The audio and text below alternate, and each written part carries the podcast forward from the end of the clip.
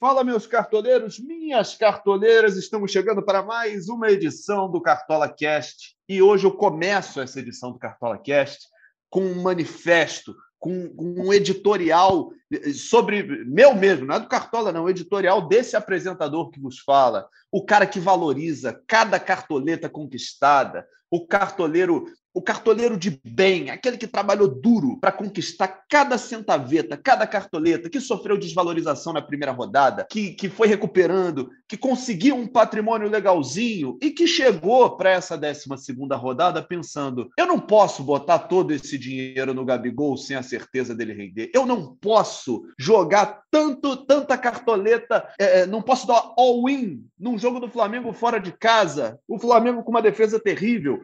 Então eu vou de Gilberto Capitão. E aí, Cássio Leitão, olha o que, que aconteceu.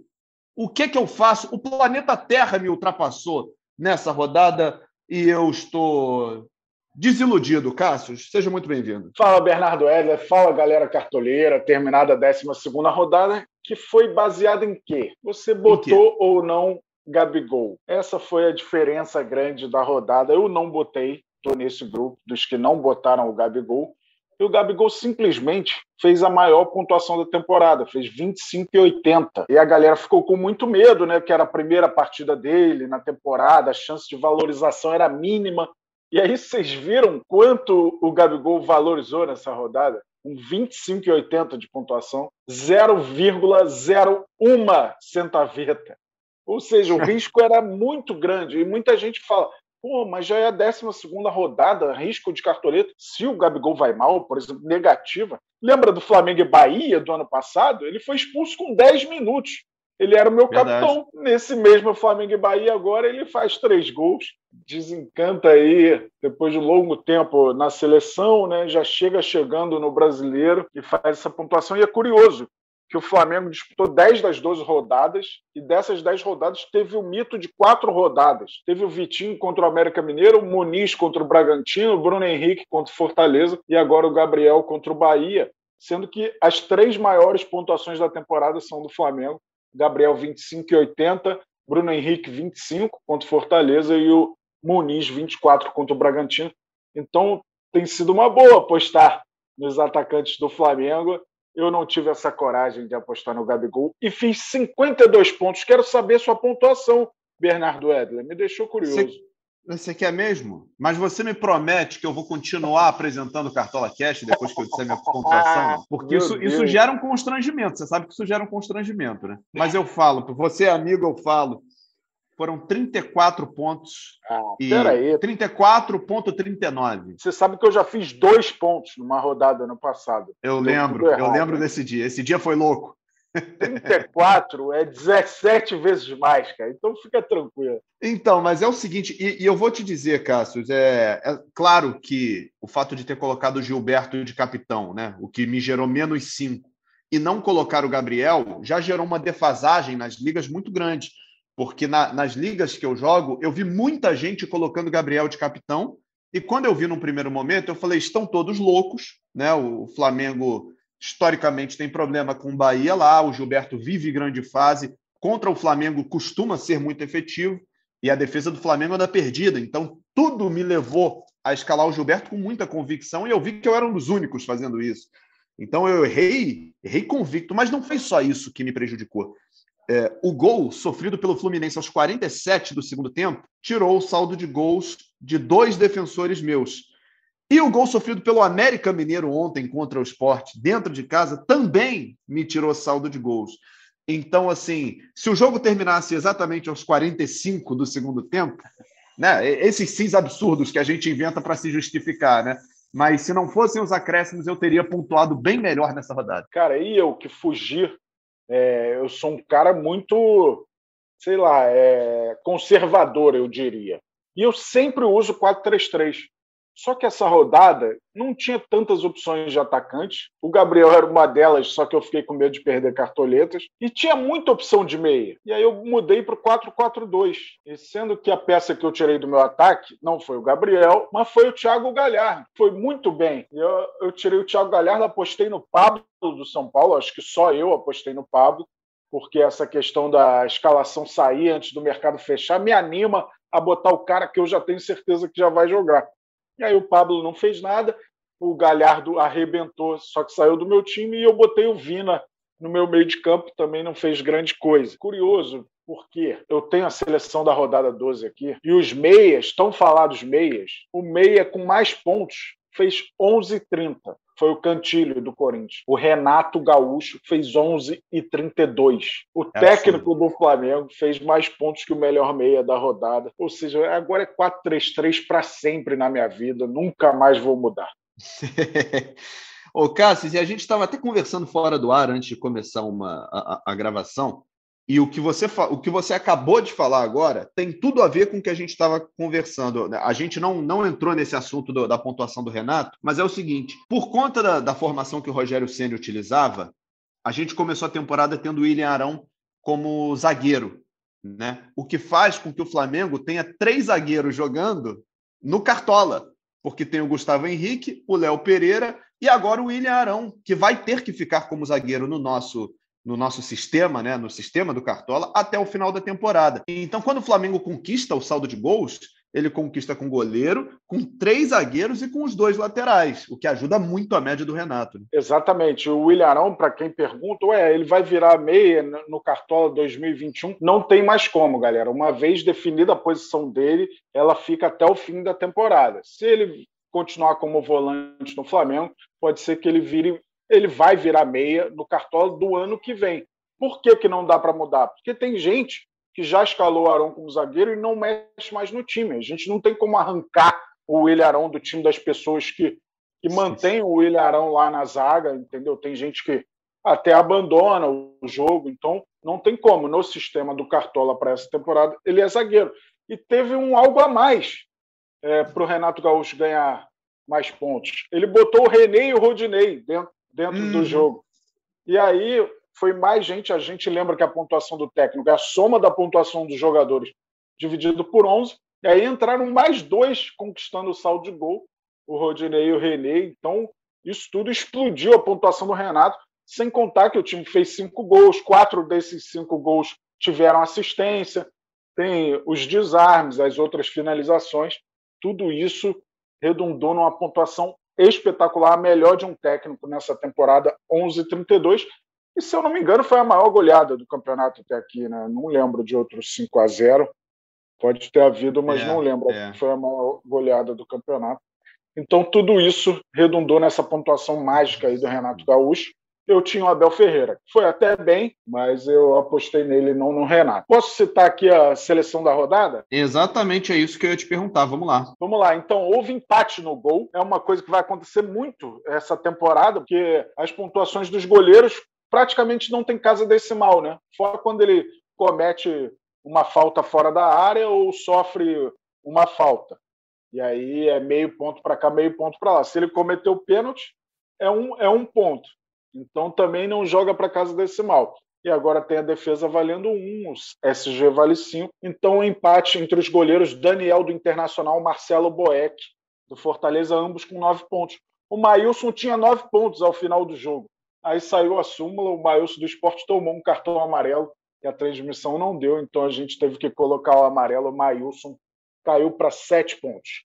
Nas laterais, João Lucas do Cuiabá fez 14 20 foi o garçom da rodada com duas assistências. Heitor do Internacional, que deu assistência para o Galhardo, fez 12 pontos. Na zaga, Messias do Ceará, que deu assistência para o gol do Wendson, fez 11,50. O Wendson foi escalado por dois times. E o GE do Ceará conseguiu falar com a cartoleira que botou ele de capitão. E sabe como ela botou ele de capitão? Mandou como? a mensagem no Instagram. Estou confiando em você, Wendson. Vou, vou te pôr de capitão. Aí ele respondeu: pode pôr. Ela foi lá e botou. é, histórias do Cartola. É, na outra posição da zaga, Pedro Jeromel, do Grêmio, fez 10 pontos, arrebentou nos desarmes também, ganhou o saldo de gol contra o Fluminense. No meio, Cantijo, do Corinthians, 11 30 Gustavo Oliveira, do Esporte, que deu assistência para o gol do Paulinho Mocelin, 9,90. Arrascaeta, do Flamengo, 9,70. No ataque, Gabriel, do Flamengo, 25,80. Hulk, do Atlético Mineiro, que deu polêmica, né? 14,40. Vitinho do Flamengo que saiu do banco 13,50. Renato Gaúcho 1132 também do Flamengo. Aliás, você falou no Hulk aí, Cássio, é bom a gente recordar essa história para quem não lembra ou para quem não participou dela. O Hulk, ele no início da semana passada ele estava como confirmado, né? Estava como provável. Muita gente escalou, eu escalei inclusive. Só que com as notícias da semana ele deixou de ser provável e muita gente, inclusive eu, tiramos o Hulk do time, só que ele acabou jogando, fazendo dois gols. E, e, tem uma galera que vem na minha rede social, Cássio, na sua deve ter também, mas eu tenho uns, uns atleticanos que me seguem, que eles ficam monitorando quanta gente do Atlético eu tô botando. Aí os caras ficam assim, não, mas tá faltando Atlético aí, tá faltando Galo, cadê o Hulk? Não botou o Hulk? Eu falei, não, porque não tá provável, não é, não é pessoal com o Galo. Eu queria muito escalar o Hulk, mas eu não quis arriscar um jogador que não é provável. E aí, para quem fez pouco ponto de fato, fez muita falta o Hulk no meu time. Então, é bom você falar isso, que é um assunto um pouco delicado. Como que a gente muda o mercado do Cartola? Com base nas informações dos setoristas do Brasil afora.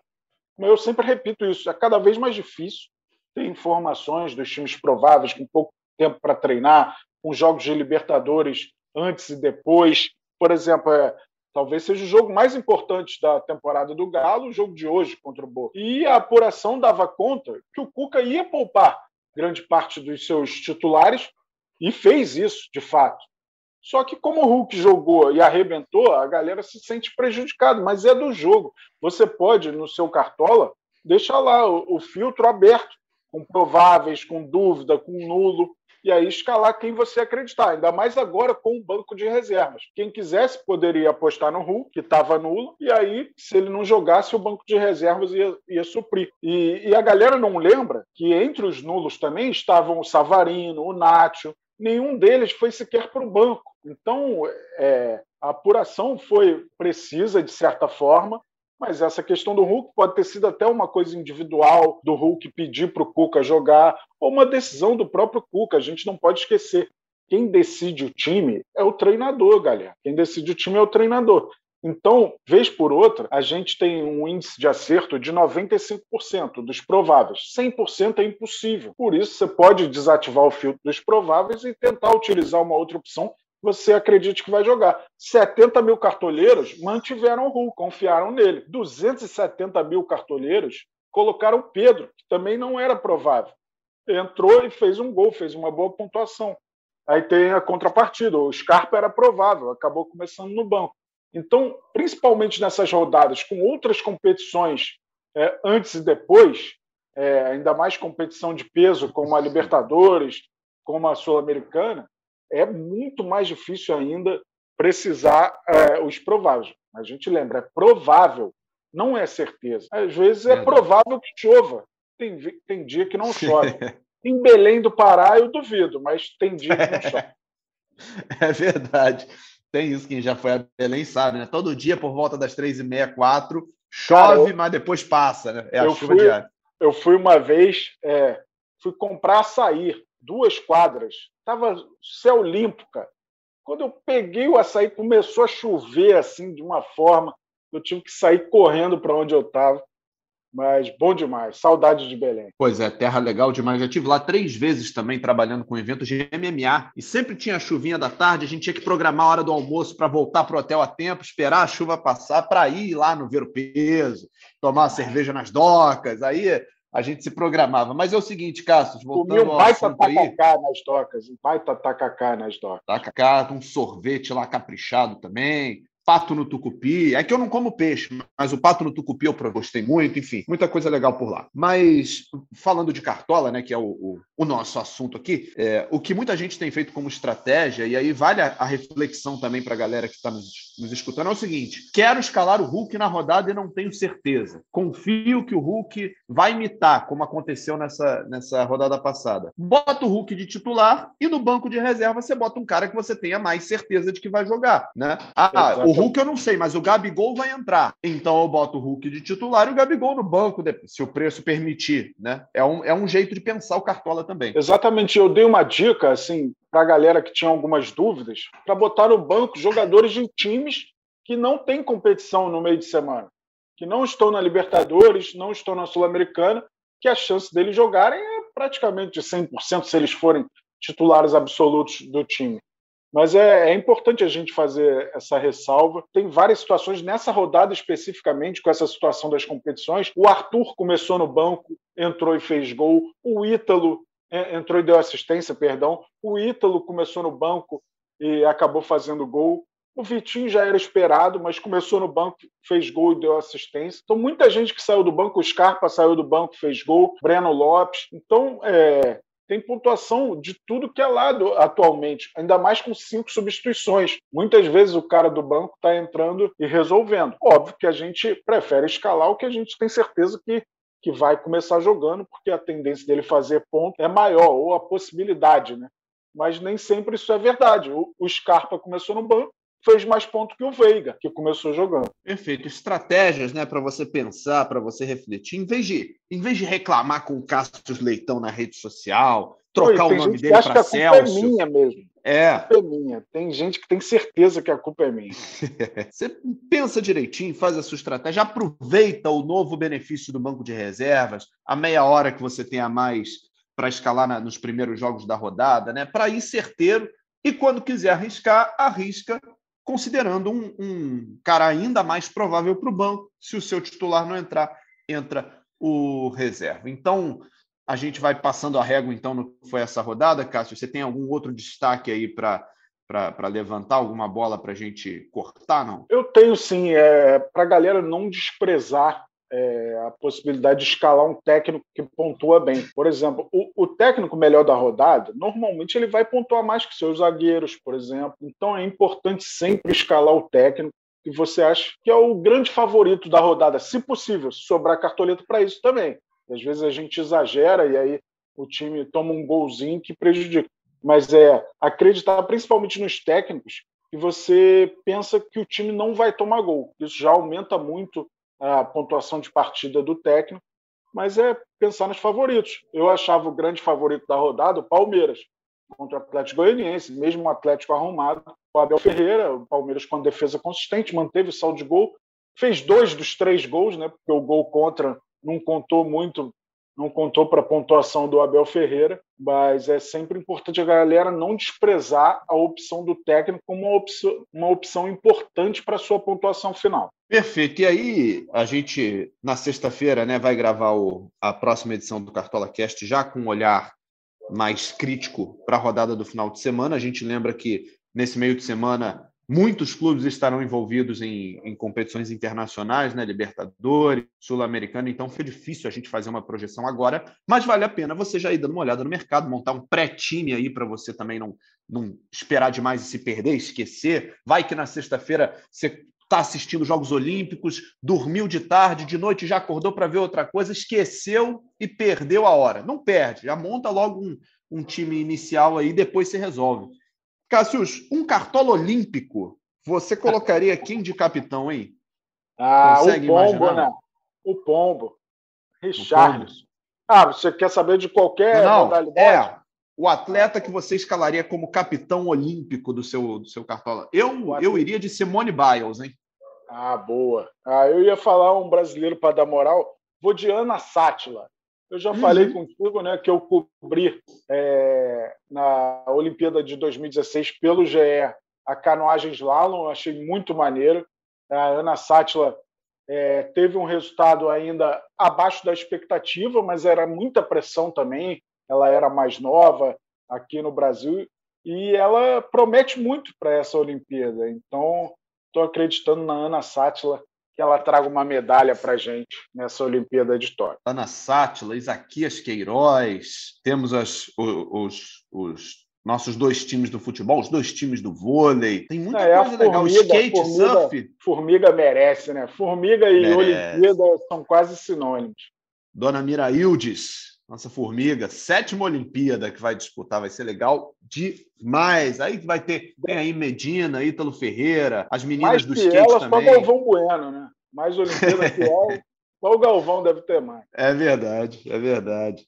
Medina foi sem a Yasmin, foi contrariado, mas foi e vai nos representar bem. Ítalo Ferreira, a Raíssa Leal, é, Letícia Buffoni no skate, no surf, enfim grandes possibilidades para o Brasil. Estou animado, Cássio. Vamos, vamos começar a virar essas noites aí dividindo um olho no Cartola, outro nos Jogos Olímpicos. Vai ser muito maneiro. Estou preocupado com o meu sono, mas não dá para perder. A Olimpíada é maneiro demais. Aliás, foi uma das grandes realizações profissionais que eu tive. Cobri a Olimpíada de, de 2016. Meu pai cobriu a de 72 em Munique, Rapaz. na Alemanha. Então, é, era um sonho que, que eu tinha cobrir uma Olimpíada também. Aliás, hoje faz seis anos que papai nos deixou. Um beijo onde ele estiver. Beijo para você, então, Cássio, e para toda a sua família. Uma família de jornalistas, né? E o Cássio está aqui com a gente. Que bom, né? Família de grandes jornalistas, competentíssimos, cada um na sua área. O Cássio está junto com a gente no Cartola. É, estamos, então, encerrando esse, esse podcast de terça-feira, resumindo um pouco do que foi a rodada, já pensando, já dando ideia para você ir trabalhando o seu time na próxima. E eu vou me recuperar, Cássio Leitão, eu tenho fé nisso. Ah, eu acho que tem tudo para recuperar. A gente deu uma olhada nos jogos da próxima rodada, né? E a galera já está apontando três times como favoritos ao título: Atlético Mineiro, Palmeiras e Flamengo. E os três já arrebentaram na rodada passada jogando fora de casa. Agora o trio joga dentro de casa, então isso aumenta as chances, apesar de que o, o Palmeiras e o Flamengo têm jogos duríssimos, né? O Palmeiras recebe o Fluminense, o Flamengo recebe o São Paulo, com quem vem tendo muitos problemas é, nos últimos jogos. E o Atlético Mineiro é, favoritaço contra o Bahia. O Bahia vem muito bem até fora de casa, mas essa última derrota do Bahia aí é, deve ter prejudicado um pouco a, a, a confiança do time, né? E, e o Galo está atropelando, né? principalmente com o Hulk. Eu montei um esboço aqui. Vamos falar os jogos primeiro? O que, que você acha? Vamos, vamos embora. Então vamos lá. Vou citar os jogos da rodada. Tem muita opção boa para escalar, galera. Ó, começar por Grêmio América Mineiro. Até outra rodada, a gente não ia apostar tanto no Grêmio, mas saiu a primeira vitória, tira aquele peso. E o América não é um time de muitos gols. Então, um jogo que a galera pode apostar, né?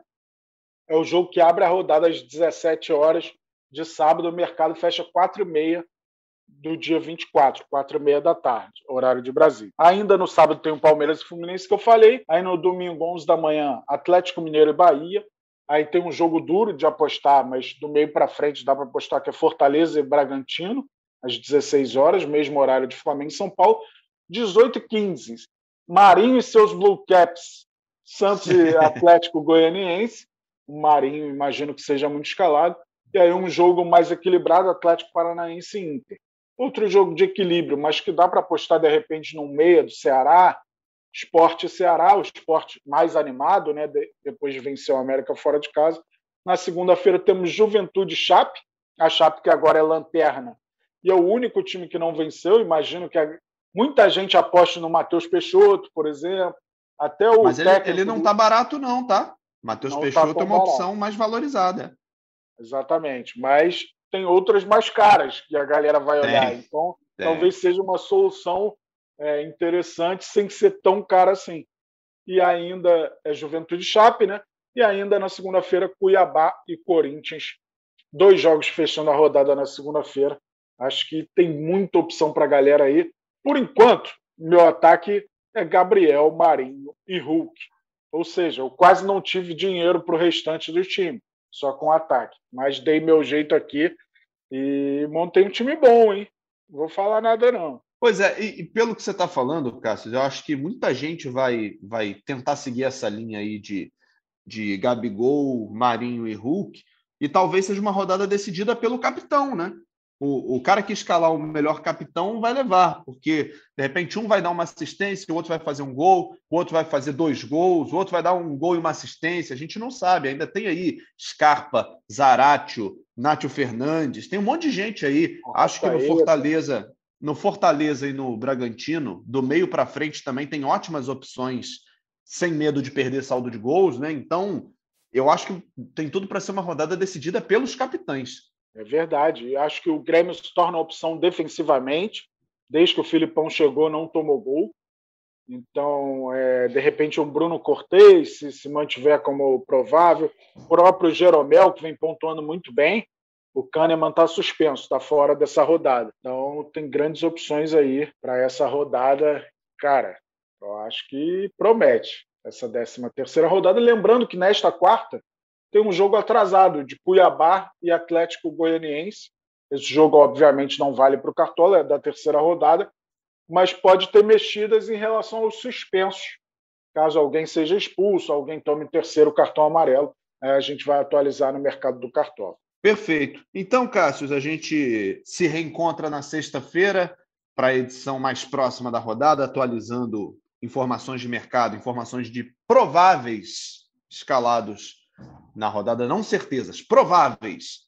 E aí a gente vai fechar essa lista aí dos, dos escaláveis. Vamos já, que vamos, Edler. Bom demais. Eu sei que tu já está em clima olímpico. Desfrute Total. muito desse momento, muito especial na carreira de qualquer jornalista. É, então vamos que vamos, vamos aproveitar. Quem puder acompanhar o máximo possível também. Mas não podemos esquecer do nosso Cartola querido. E eu repito: o mercado fecha no sábado, dia 24 de julho, às 16h30, horário de Brasília. Monte seu time, galera. Na sexta-feira tem mais Cartola Cash. Saudações cartoleiras.